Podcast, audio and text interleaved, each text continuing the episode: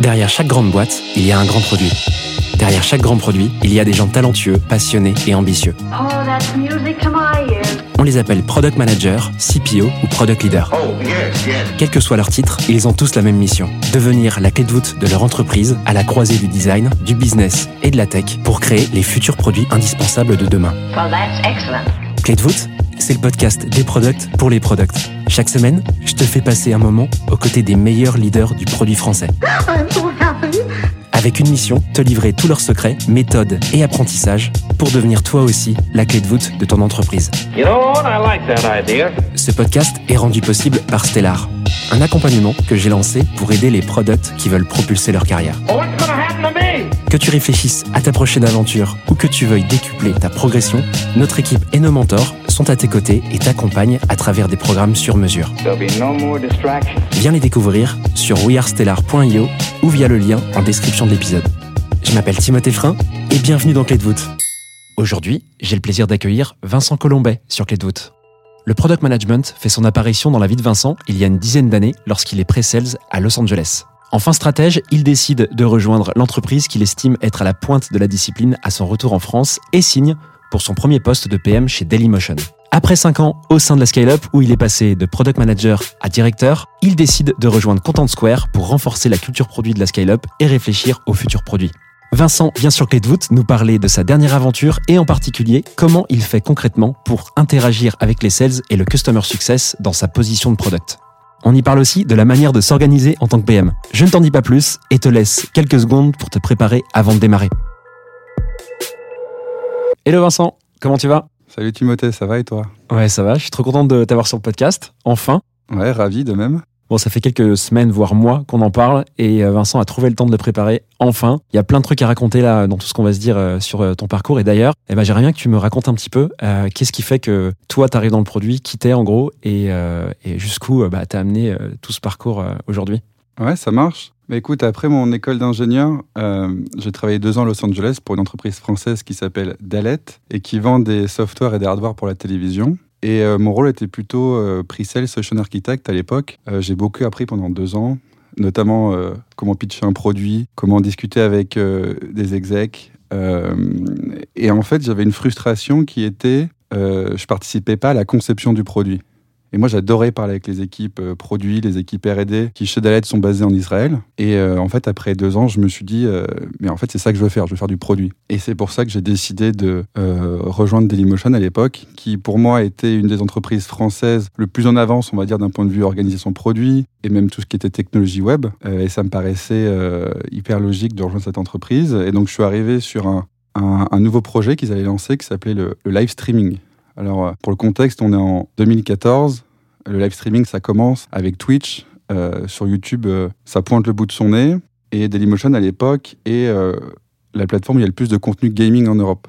Et donc, ils se disent, on va prendre ce créneau. Et j'ai la chance d'arriver en tant que product manager. Donc, le premier sur ce projet. En, six mois, on lance la plateforme de live streaming qui marche très, très bien.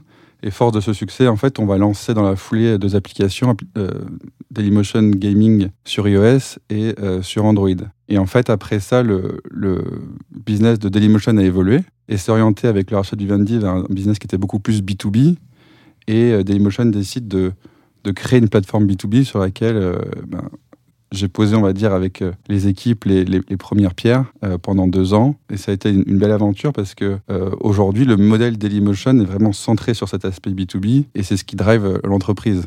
Et après cette aventure Dailymotion, j'avais vraiment envie de connaître une aventure dans une scale-up en hyper croissance. Et j'ai eu la chance en fait d'être approché par Content Square, qui remplissait euh, tous mes critères. Et donc je rejoins Content Square en 2019 en tant que directeur produit. Et en 2019, j'arrive chez Content Square. Content Square donc qui est en hyper croissance, qui a un produit magnifique et euh, dont l'enjeu principal est vraiment d'organiser encore mieux euh, les équipes produits, de développer encore plus la culture produit pour pouvoir atteindre ses, ses ambitions et ses objectifs. Et donc ça a vraiment été ma première mission dans un premier temps, c'est euh, comment on développe encore plus cette culture produit euh, chez Content Square. Et une deuxième mission que j'ai eue, c'était de commencer à travailler sur des nouveaux produits, parce qu'à l'époque, il n'y avait qu'un produit chez Content Square, et notamment euh, des produits centrés sur l'intelligence artificielle pour simplifier l'utilisation de Content Square et permettre à nos utilisateurs de trouver des améliorations d'expérience utilisateur de façon beaucoup plus simple, grâce à des modèles AI qui allaient leur fournir en fait euh, beaucoup plus d'insight, d'amélioration de l'expérience utilisateur. Trop bien. Tu peux nous parler un peu de ce que c'est euh, Content Square concrètement? Quel était le produit principal quand tu arrives et euh, bah, l'évolution euh, Qu'est-ce que c'est que le, le produit Content Square ou la, la suite de produits Content Square aujourd'hui? Alors, Content Square, c'est une plateforme de Digital Experience Analytics dont l'objectif, en fait, c'est d'aider ses clients à améliorer l'expérience utilisateur sur ses sites et applications natives en interprétant, en fait, les comportements utilisateurs euh, bah, sur ces sites ou applications.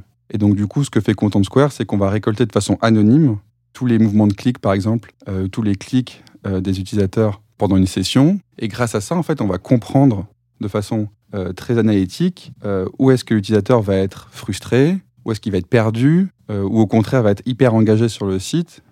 Et en fait, grâce à ça, on peut dire à nos clients, voilà ce qu'il faudrait faire pour améliorer l'expérience utilisateur au global sur ton, sur ton site ou ton application. Voilà de façon simplifiée ce que fait Content Square. Vincent, dans tout ce que tu nous as raconté sur ton parcours, j'ai l'impression qu'il s'est passé plein de choses et que tu as été, tu t'es dirigé vers finalement euh, à chaque fois des boîtes qui euh, ont, ont cru très fortement avec euh, des challenges plutôt costauds. Est-ce qu'il y en a en particulier que tu voudrais évoquer et approfondir un petit peu avec nous sur l'épisode?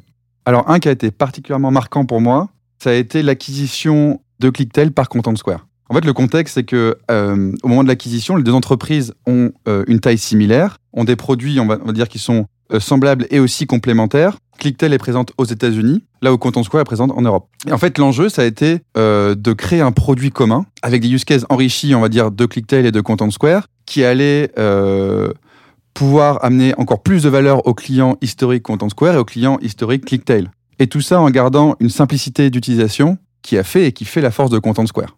Et en plus de ça, comme c'est une acquisition, il y a une dimension humaine. C'est intégrer les nouvelles équipes, collaborer avec, apprendre à communiquer, à travailler ensemble. Alors c'est un, projet qui, a, qui était colossal. Euh, on a migré le der- dernier client au bout de deux ans. Deux ans, ça paraît long, mais moi je pense que ça a été extrêmement rapide. On a été, euh, on va dire, euh, très efficace. Tout le monde s'est mis en mode rouleau compresseur. Les équipes Content Square, les équipes Clicktail. Et en fait, c'est un projet qui a touché l'ensemble des, des personnes de chez, de chez Content Square. Parce que c'est pas que du produit et de la R&D. Euh, on parle de migrer des clients. Donc toutes les fonctions du terrain, par exemple, euh, sont décisives. Euh, et je parle pas de tout ce qui est financier, légal. Donc chaque personne est concernée. Et au final, on a réussi. Les clients Content Square ont un produit enrichi en valeur. Les clients Clicktel ont un nouveau produit Content Square qui a plus de valeur aussi. Et pour nous, ça a créé un esprit d'équipe incroyable. On, a, on est devenu beaucoup plus mature aussi dans notre façon de faire des projets. Et on se dit que demain, si Content Square veut faire une nouvelle acquisition, et nous, on est prêts. Qu'est-ce que tu as trouvé le plus dur et qu'est-ce qui t'a le plus marqué euh, dans cette, cette acquisition en particulier, cette migration?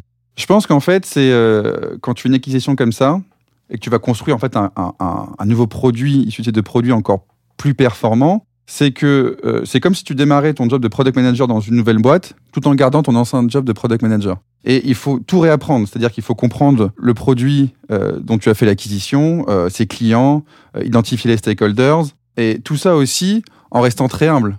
Parce que euh, les nouvelles équipes qui, rejoignent euh, l'entreprise, donc là qui venaient de chez Clicktel en, en- en l'occurrence, euh, ont leur propre connaissance de leurs clients, de leurs produits, et en fait il faut savoir rester objectif. Et toi il faut que tu apprennes à communiquer et collaborer avec elles pour qu'elles te donnent un, maximum d'informations et que ensemble vous créez un, nouveau produit, nouveau super produit en fait. Est-ce que tu as réussi à tirer des apprentissages de, cette expérience qui t'a donné du fil à retordre pour la suite de ton parcours? Alors pour moi, il y a quatre apprentissages qui ont été essentiels. C'est premièrement rester méthodique et revenir aux basiques du product management sur un nouveau produit. Deuxièmement, c'est rester humble, accepter qu'on ne sait rien en fait et créer aussi des relations avec ses nouveaux collègues euh, et apprendre d'eux pour avoir un maximum d'impact euh, sur les clients. Avoir un maximum d'empathie aussi parce que c'est pour les nouveaux collègues et les nouveaux clients parce que eux aussi vivent un changement et il faut réussir à les accompagner au mieux. Et enfin, profiter à fond de cette expérience qui est vraiment très intense parce que c'est là que tu vas créer un fort esprit d'équipe pour moi, il y a eu un, un avant et un après euh, acquisition chez Content Square. On est beaucoup plus mature, beaucoup plus soudé aujourd'hui. Toi, j'ai l'impression que tu as vécu euh, plusieurs gros chantiers dans tes expériences, que ce soit chez euh, Content Square ou Dailymotion ou autre. Est-ce qu'il y, a y une compétence ou un, un skill particulier que tu as, souhaité développer et qui t'a vraiment aidé dans, dans toutes ces expériences que tu as vécues? Alors pour moi, le skill qui est le plus important, de manière générale, et je pense que c'est même pas lié au, au- au poste de product manager, euh, mais c'est encore plus important, je pense, dans un, po- un poste de product manager, c'est la communication. En fait, ça va être euh, ta capacité à embarquer les gens, à les convaincre euh, sur ta vision, sur ce que là où tu veux amener l'équipe, pouvoir aligner tout le monde et les mettre en ordre de bataille. Et si tu veux, la communication dans, ta- dans ton quotidien, c'est 5% de ton travail et ça va être 50% de ce sur quoi tu vas être jugé. Et la bonne nouvelle, c'est que la communication, c'est comme un muscle, ça se travaille. Donc tu peux être coaché sur ta communication. Il y a des choses simples à faire comme préparer les communications importantes. Euh, et quand tu prépares une communication importante, il faut toujours que tu te dises à qui je m'adresse. Parce que si tu t'adresses à un exec, tu vas vouloir euh, être hyper euh, synthétique, concis et parler beaucoup plus d'impact et d'outcome. Là où si tu parles à un ingénieur, rentrer dans le détail. Et je pense qu'aussi, un autre aspect important de la communication, surtout dans des entreprises qui sont internationales, c'est euh, bah, français ver- versus anglais, parce que tu vas être amené à bosser avec des collègues américains qui sont natifs anglais et qui, eux, euh, parce qu'ils sont natifs anglais, ont déjà un avantage sur toi sur la communication en anglais. Et donc, c'est pour ça que c'est hyper important de travailler là-dessus. Alors, moi, il y a deux livres que je recommande qui sont euh, Pyramid Principle de Barbara Minto et The Charisma Myth de Olivia Fox. Voilà, qui sont des petites lectures pour améliorer la communication. Cool, merci beaucoup. Trop intéressant. T'as vu, euh, je pense, des équipes euh, assez grosses et grossir très vite, euh, en particulier chez Content Square, peut-être chez Dailymotion, que je connais un petit peu moins en termes d'historique. Et, et je pense que tu t'es rendu compte un petit peu, comme tu as, dû manager quelques PM quand même, euh, tu t'es rendu compte un petit peu de, euh, des faiblesses, euh, des difficultés rencontrées par certains PM. Tu dirais, toi, avec ton recul, que c'est quoi le- la, la principale difficulté que, que les PM que tu as croisés rencontrent dans leur quotidien? Quelque chose qui revient souvent de, de mes discussions avec mes pairs et que j'ai pu observer, c'est que les product managers ont souvent euh, un sentiment de manque de reconnaissance. Et en fait, un bon product manager, c'est potentiellement une personne qui va avoir le plus d'impact dans une boîte. Et paradoxalement, euh, sera pas toujours reconnu ou aura pas forcément le sentiment d'être reconnu. Euh, donc ça peut être une question de perception en fait, dans les deux sens. Dans une entreprise, le- comment comment percevoir en fait l'impact d'un product manager? C'est pas comme une, un sales. Un sales, il va vendre, il fait son chiffre, il dépasse son chiffre. Bon bah tout le monde dit, euh, il fait un super travail. Et euh, même pour les PM eux-mêmes, euh, parfois ils ont pas ils ont seulement pas la perception d'être reconnus, parce qu'en fait la reconnaissance ça passe par plein de choses différentes. Ça peut être une promotion, ça peut être une augmentation de salaire, ça peut être des félicitations, une note, je sais pas. Et donc pour les PM, ce qui est important, c'est identifier en fait quel type de reconnaissance ils vont souhaiter. Alors oui, forcément, tout le monde veut plus d'argent, j'imagine. Euh, et ne pas hésiter en fait à en parler avec son manager si ça n'a pas déjà été fait. Et après, pour être reconnu, il y a vraiment deux éléments qui vont être essentiels. Ça va déjà être bon dans son taf. Et quand je dis bon, être dans le top 10, 20% d'une entreprise. Donc la question, c'est en gros euh, sur quoi vous êtes jugé, quels sont les outcomes que vous allez produire? Euh, et l'outcome va être lié avec la, la seniorité aussi. Et après, c'est la réputation. Et euh, la réputation, c'est aussi, tu peux faire du bon travail, mais si personne le sait, c'est plus compliqué d'avoir de la reconnaissance. Donc c'est comment tu communiques en fait sur ton travail. Euh, ça peut être aussi, euh, est-ce que ton manager peut t'aider, te soutenir en communiquant aussi sur ton travail? Euh, ça peut être aussi en créant toi du réseau en interne dans ton entreprise. Et une fois de plus, on reparle de communication. Et la communication, en fait, c'est c'est la pierre angulaire. hein. Et c'est aussi important, je pense, de comprendre comment son entreprise fonctionne, parce qu'il y a des types de reconnaissance par entreprise. Et ça, ici, il faut aussi l'accepter. Trop bien.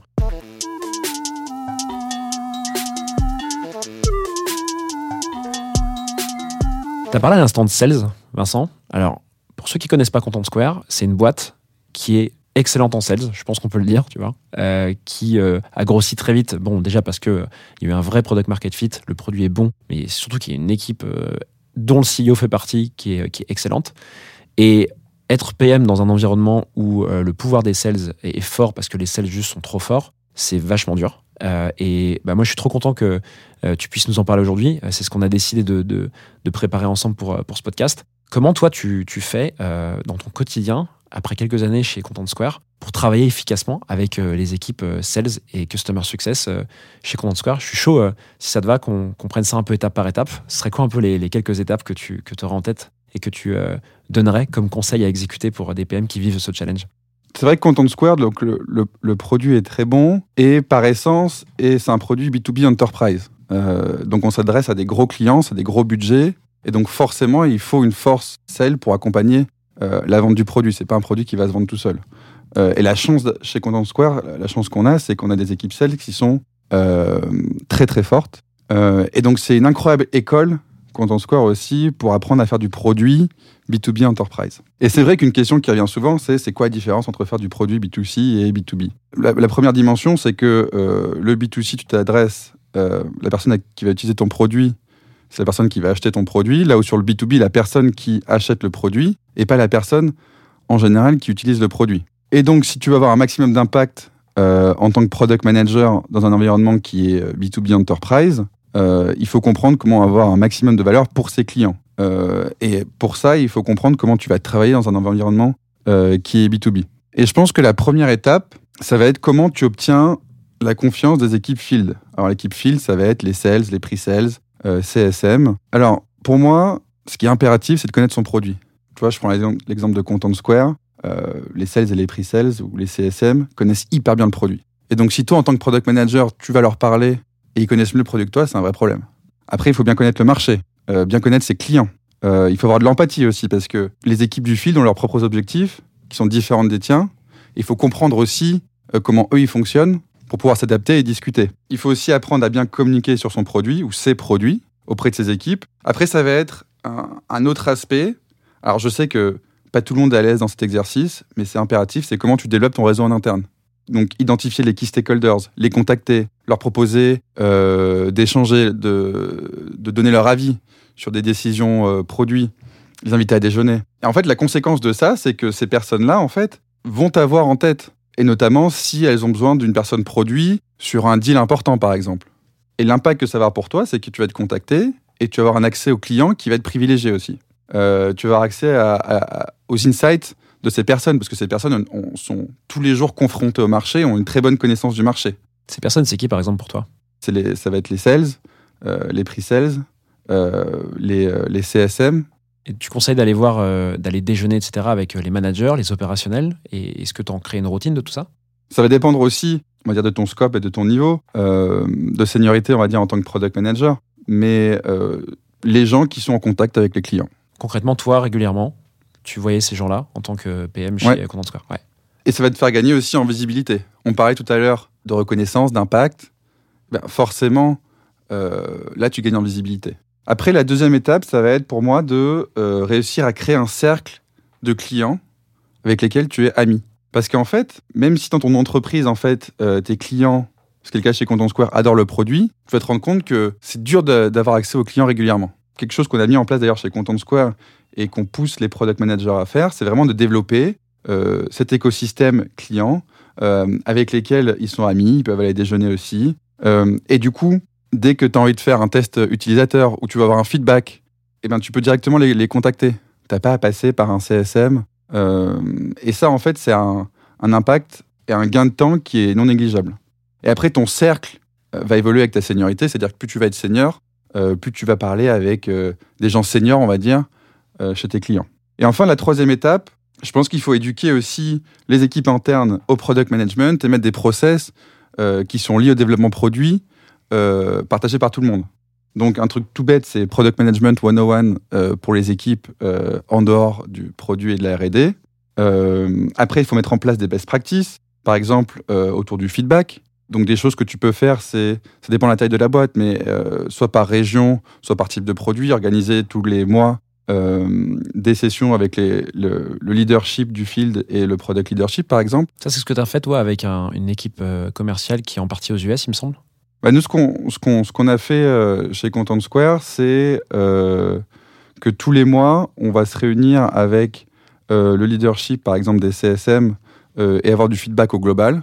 Donc comme ça, de façon agrégée, on peut comprendre le top 3 des priorités ou des problèmes que les clients rencontrent. Pareil avec la partie sales et pre-sales.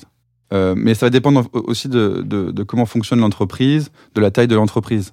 Parce que s'il y a des bureaux dans le monde entier avec...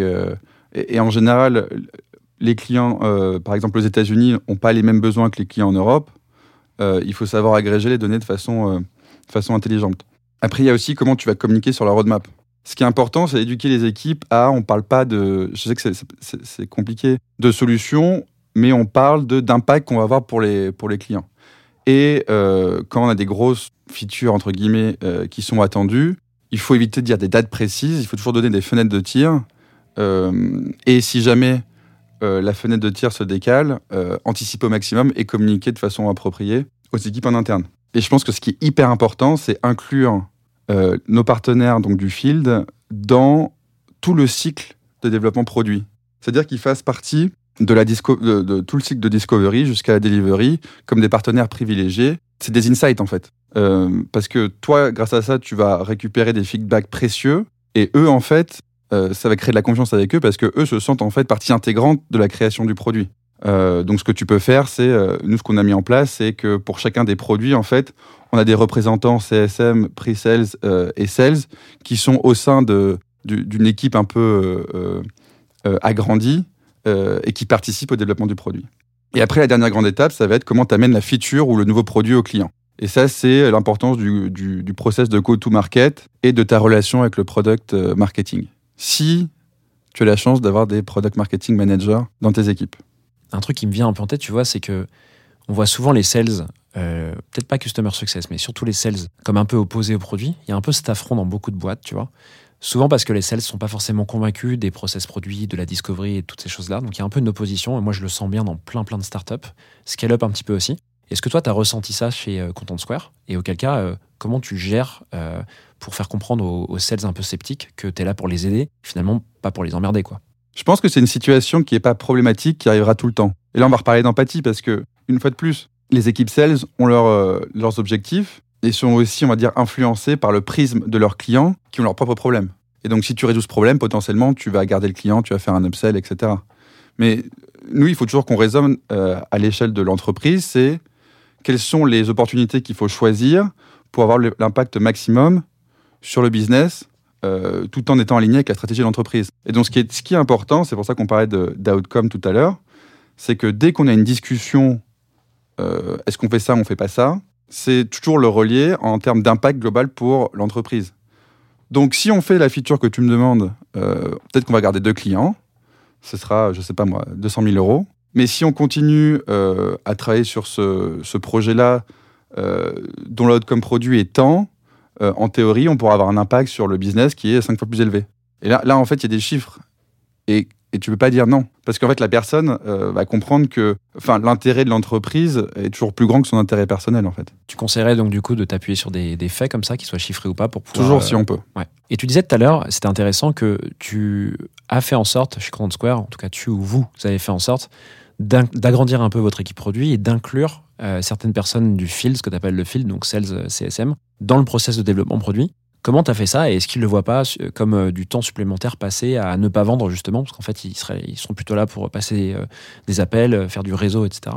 Comment tu as fait pour les convaincre de, de venir sur le process de développement produit? Alors déjà, les personnes qu'il va falloir convaincre, c'est le leadership.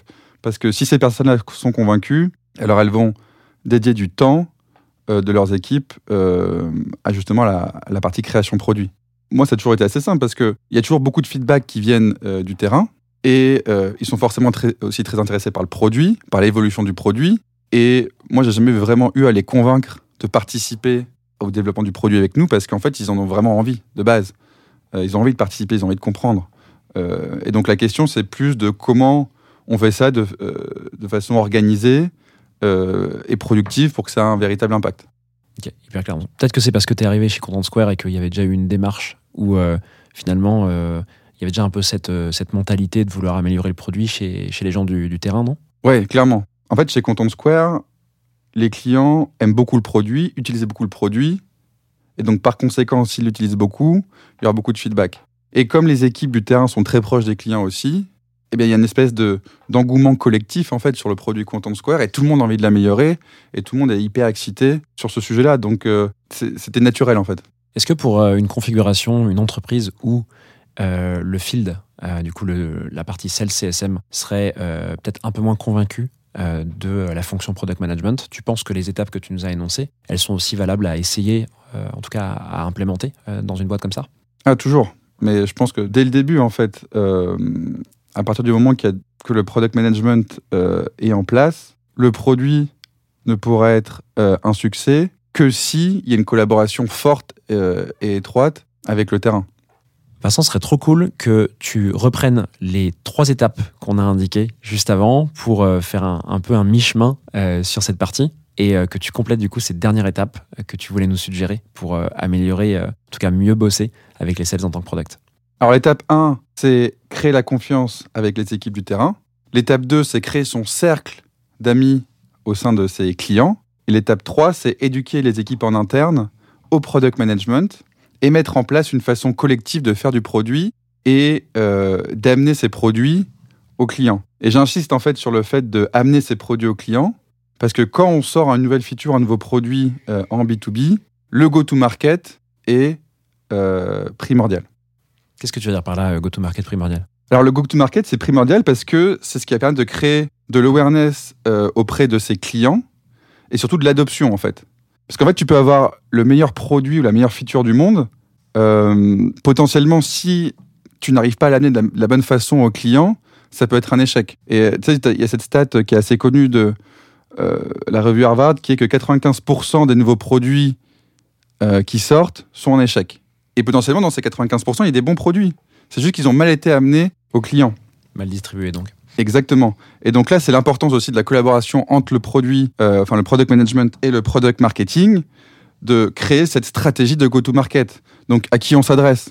Est-ce qu'on s'adresse à tous nos clients? Est-ce qu'on s'adresse à une partie de nos clients? Quel est le problème qu'on va résoudre? Euh, Pourquoi est-ce que ce qu'on va sortir, cette feature-là, est meilleure que celle du concurrent euh, si le concurrent a une feature similaire? Euh, Quelle est la proposition de valeur Tu amènes cette feature au client Est-ce que tu tu le fais via les sales ou est-ce que tu fais directement dans le produit Euh, Quels sont les canaux de communication aussi que tu vas, tu vas mettre en place Quel est le prix si tu sors un nouveau produit et, ce qui, et ce qui est important, c'est de définir un plan. Et bien sûr, le plan va être différent entre. euh, Enfin, si tu sors un produit, un nouveau produit qui va être vendu potentiellement, que si tu sors une petite feature. Donc la façon de s'organiser est différente. Et ce qui est important aussi, c'est de définir à chaque fois que tu vas faire un lancement, quelle que soit la taille euh, de la feature du produit que tu vas shipper, comment tu mesures le succès? Et une fois que, que, ce produit, cette feature est sortie, euh, comment tu récupères du feedback euh, des équipes terrain? Et donc ça, c'est vraiment le product marketing qui est responsable de ça. Mais le succès viendra du fait qu'il y ait une bonne collaboration entre le product marketing et le product management. Et si tu veux un exemple qui est assez courant, c'est tu peux, tu peux potentiellement découper en fait tes releases en quatre, quatre niveaux. Le niveau 1, c'est tu sors un nouveau produit. Donc si on prend l'exemple de Zoom, euh, Zoom Webinar pour faire des webinars, donc c'est un nouveau produit que tu vas vendre, euh, sur lequel il faut éduquer euh, tes équipes en interne pour qu'elles le vendent et aussi tes, clients. Donc là, on est sur, des, sur une préparation qui va durer au moins six mois, je pense. Après, tu as sortir une, une grosse feature. Donc typiquement, si tu prends Zoom, on prend toujours l'exemple de Zoom, c'est la partie whiteboard dans Zoom. Donc là, c'est, euh, on, est sur une, une, une, une release qui est importante, mais qui va nécessiter peut-être 4 à 6 mois de préparation. Euh, après, le, le, le, troisième groupe, ça va être les améliorations. Donc euh, dans Zoom, ça peut être, je sais pas, quand ils ont rajouté les emojis, par exemple. Là, on est sur 1 à 2 semaines de préparation. Et après, le, le quatrième groupe de, d'amélioration, c'est juste la performance ou, ou fixer un bug. Et en fait, en fonction de la taille de la release, euh, c'est important de se préparer, on se prépare différemment. Euh, et tu vois, donc par exemple, chez, chez Content Square, quand on release une grosse feature, euh, on a une préparation initiale qui va être dans les quatre semaines avant la, sortie. Donc, trois semaines avant la sortie, on écrit le plan de, de, release, le plan de bataille. Deux semaines avant, on release la feature en interne et on attend le, feu vert des équipes QA. Et la semaine avant d'amener la feature au, client, on fait ce qu'on appelle l'enablement en interne. Donc, ça va être les équipes de knowledge management euh, qui vont créer toute la documentation en interne, le product marketing qui va créer le deck de value proposition, quel est le pitch en fait, et le product lui va être euh, responsable en fait de d'entraîner les équipes à voilà comment on utilise la feature, voilà comment tu fais une démo, euh, et voilà comment ça marche. Et quand je dis équipes, c'est les, équipes, qui vont vendre, mais c'est aussi les équipes de support. Et après, le jour de la release, c'est voilà, c'est envoyer les, la newsletter aux clients, envoyer le, le, Slack qui va bien en interne, etc., etc.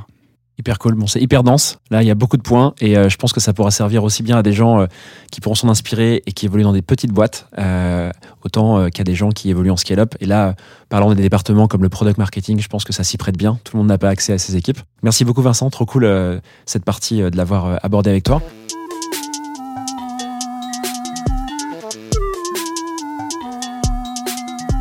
Tu as parlé très succinctement, justement, sur cette quatrième étape euh, d'organisation euh, en, tant que, en tant que PM, et en particulier, tu as parlé d'autres métiers, mais en tout cas d'orga. Et il y a un sujet que j'aurais voulu creuser avec toi, euh, qu'on s'était dit que ce serait intéressant de- d'aborder sur ce- cet épisode, c'est euh, justement comment t'organiser en tant que PM, surtout à des stades de boîte comme ça, où tu fais beaucoup, beaucoup, beaucoup de choses sur plein de produits différents, avec des migrations, etc. Bref, j'en passe, tout le monde a des challenges, mais toi, t'en as eu beaucoup.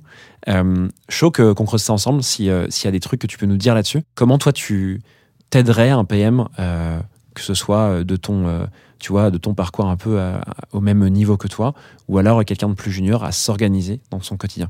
C'est vrai que je pense que le, plus gros problème des, product managers aujourd'hui, c'est d'organiser son temps. Parce que par la nature même du métier de product manager, euh, on est beaucoup sollicité. Il y a souvent cette image que le produit l'intersection entre le business, l'engineering, euh, le design, euh, qui est une- même une image assez réductrice, je pense, mais qui a le mérite d'illustrer le fait que le product manager va être sollicité par un ensemble d'acteurs différents, avec lesquels il va devoir collaborer, communiquer, créer de la confiance, s'adapter euh, et créer de la valeur. Et donc ça veut dire qu'il y a beaucoup, beaucoup de sollicitations au quotidien, on peut facilement être débordé, et donc pour moi, il y a trois choses essentielles à savoir faire, c'est choisir ses batailles, Numéro 1, la stratégie, être organisé au quotidien, numéro 2. l'exécution, la tactique. Et une fois de plus, on revient là-dessus, savoir dire non, donc ça veut dire savoir communiquer en fait. Il n'y a pas de recette magique, hein. c'est-à-dire que tu sais, on demande souvent euh, c'est quoi la journée type d'un PM, 20% avec les clients, 20% à faire euh, de l'analyse, etc. En fait, il y a toujours un contexte, c'est euh, quelle est la stratégie de l'entreprise à un instant T, euh, on en est où du planning, c'est-à-dire peut-être une, semaine où on va faire une release, euh, une semaine où le PM va être euh, à une conférence, je sais pas. On fait du B2C ou du, B2C, ou du B2B. Donc, il n'y a pas de recette magique, mais je pense que, donc en un, choisir ses batailles, ça va être se concentrer sur les choses essentielles. Moi, ce que je dis à mes équipes, c'est que tous les mois, en début de mois, vous vous dites, c'est quoi les trois choses sur lesquelles je dois bosser pour faire avancer les objectifs du quarter Euh, Donc, quelles sont les trois choses sur lesquelles j'aurai le plus d'impact pour mes utilisateurs Par exemple, c'est quoi une chose quand tu dis une chose? Bah, par exemple, un exemple concret, c'est que l'objectif qu'on s'est donné euh, à la fin de, imaginons, de Q1, c'est d'avoir fini euh, de s'être aligné sur l'opportunité qu'on voulait adresser pour améliorer tel product outcome. D'accord? Euh, Ça ressemble à un OKR finalement, quasiment, tel que tu le l'amènes. bah, Ça peut être un, un, un key result d'un OKR. Ok. Euh, ou, ou un OKR, en, en- enfin un outcome d'un OKR en, en- soi. Et donc par rapport euh, à cet objectif-là et à, à l'importance d'a- d'avoir d'avoir trouvé cette opportunité, c'est quelles sont les choses décisives à faire en fait ce mois-ci pour qu'on puisse euh, avancer dans ce sens-là. Parce qu'une fois de plus, quand on parle d'OKR objectif, euh, moi, pour moi, c'est, ça s'adresse à une équipe. Donc une équipe est responsable de faire avancer un sujet euh, et de, remplir et de faire évoluer tel product outcome. Et la question du product manager, c'est comment moi je contribue à ça en fait. Et donc la question, c'est si je veux faire avancer ce mois-ci euh, cet outcome-là, quelles sont les choses essentielles à faire? Et donc moi, ce que je dis à mes équipes, c'est le premier du mois, euh, rep- repensez bien à ça. Euh, S'il y a trois choses que vous devez, sur lesquelles vous devez bosser, euh, notez-les. Il faut qu'elles soient sur un post-it sur votre ordinateur et vous les voyez tous les jours. Ça, c'est un truc que tu demandes à faire à titre personnel, ou alors est-ce que tu les Non, encadres non, non. Hmm. C'est un conseil que je leur donne. Ok. Après, les équipes sont incentivées sur des objectifs. hein, donc. Euh, après, il faut être organisé au quotidien. Et donc là, c'est une itération qui est, qui est plus petite, mais c'est aussi quand tu commences ta semaine, ça va être quelles sont les deux, trois choses que tu dois faire pour faire avancer euh, tes objectifs. Donc, un peu similaire à ce qu'on a dit tout à l'heure. Euh, savoir, en fait, euh, ôter les choses superflues. Il y a des gens qui font des to-don't list, ce qui est pas mal, je trouve To-do aussi. list. Ouais. Donc c'est to-do list, mais tu marques. Vraiment dire, il faut vraiment pas que je fasse ça ou que je me fasse Ah. embarquer là-dedans. Hyper intéressant. Tu l'as fait toi? Euh, non, je l'ai pas mis en place, mais c'est un- une chose dont, dont j'ai entendu parler. Voilà, je partage comme ça. Je ne veux pas avérer de, de l'efficacité. Après, chacun est, est différent. Je pense aussi que si tu veux gagner du temps au quotidien, c'est savoir déléguer. Et en fait, euh, plus ton entreprise va grandir, plus tu vas avoir des fonctions support, comme le product operation, euh, product marketing, product analyst, par exemple, qui vont te, te, te, permettre, en fait, de, de, déléguer des tâches, par exemple, d'analyse au product analyse, analyste. Et, euh, et donc, toi, tu vas pouvoir te concentrer sur d'autres choses. Et donc, ça, c'est hyper important d'arriver à le faire le plus rapidement possible. Et donc, de créer une façon de collaborer avec ces fonctions support pour pouvoir se libérer du temps. Et après, c'est gagner en efficacité, euh, comment tu collabores mieux avec les gens, euh, comment tu utilises mieux les outils euh, à ta disposition, etc., etc. Et le troisième point qui est la communication, c'est vraiment savoir dire non. Parce que si on sait dire non, on peut se concentrer sur l'essentiel. Donc on en reparlait tout à l'heure, hein, tu, me posais l'ex- l'exemple avec les, avec les sales, ça c'est essentiel. Et il y a forcément une façon de savoir dire non. Parce que, je sais pas si tu as remarqué, il y a des- gens qui te disent non, tu vas faire, bon ok, tu les écoutes. D'autres qui vont te dire non, mais constamment. Et en fait, tu as l'impression que c'est une personne euh, qui, quoi que tu le dises, va lui dire non, et en fait, va dans l'entreprise avoir une réputation qui est en fait, euh, bon, bah, pas travailler avec. Donc c'est pour ça que la forme aussi du non est importante. Et, euh, euh, il est important parce que aussi, plus tu vas dire oui, plus les gens vont te, te demander plus. Ou dès que tu vas dire non, ils vont te challenger encore plus. Tu penses avoir trouvé cet équilibre, toi? J'espère. Comment tu fais pour euh, être sûr de savoir dire non au bon moment et oui au bon moment, du coup? Bah, c'est euh, une fois de plus, c'est euh, on en revient aux data, mais moi je dis pas non pour le plaisir de dire non ou euh, oui pour le plaisir de dire oui ou faire plaisir à quelqu'un. Si je dis non, c'est que d'un point de vue rationnel par rapport aux objectifs qui sont ceux de mon équipe et des équipes produits, travailler là-dessus n'a pas de sens en fait. Euh, et tu le justifies de façon rationnelle avec de la data. Euh, et après, si c'est plus compliqué de le justifier, tu peux faire intervenir ton manager. Donc ton conseil dessus, c'est soit de le justifier, de le backer en fait par de la donnée, que ce soit. Kelly Canty, du Product Sense, Toujours. bref, soit de t'aider de quelqu'un de plus influent, en tout cas, euh, qui, oui, euh, qui, peut t'aider à, à, euh, faire comprendre la ta décision, quoi, c'est ça? Exactement. Hyper intéressant. Et après, de, de façon, euh, je veux dire, ultime, euh, si tu veux gagner du temps, il faut être bon dans ton travail. Parce que si tu es bon dans ton travail, euh, tu, vas, tu vas choisir tes batailles de façon plus efficace et, et plus rapide. Tu seras mieux organisé au quotidien. Et euh, c'est pour ça que c'est hyper important de toujours garder, je pense, 20% de ton temps pour apprendre. Apprendre à communiquer, comme on l'a dit, mais apprendre d'autres skills qui, qui, qui vont te permettre d'être meilleur dans ton travail et donc de gagner en efficacité sur tous les, tous les aspects. Comment tu fais pour apprendre, toi? Alors pour apprendre, bah, chacun est différent. Moi j'aime beaucoup apprendre en écoutant. Donc j'écoute des podcasts et, euh, et en lisant aussi. Euh, donc je lis beaucoup de, de, de livres ou d'articles de blog. Après tu as des personnes qui vont, euh, euh, qui vont plus apprendre en, en suivant quelqu'un, en shad- shadowant quelqu'un. De toute façon la meilleure façon de faire pour apprendre c'est c'est de, de faire justement. C'est d'essayer de faire. ouais. Ouais. Hyper clair. Ok. Est-ce que tu peux nous faire une récap de ces quatre points à nouveau que tu donnerais pour tout PM qui souhaiterait mieux s'organiser? Bah, la stratégie, choisir ses batailles, ce sur quoi on va travailler euh, ce mois-ci ou ce quarter-ci. Après, l'organisation au quotidien, euh, aussi se focaliser sur les bonnes tâches, euh, savoir déléguer, savoir retirer les choses superflues, améliorer sa collaboration. Et enfin, troisième étape qui est savoir dire non. Et le point de bonus qui va être de s'améliorer tout le temps dans son travail parce qu'on va gagner en efficacité sur les trois premiers points en fait. Et donc c'est toujours de garder du temps pour soi pour, pour apprendre et développer ses, ses compétences.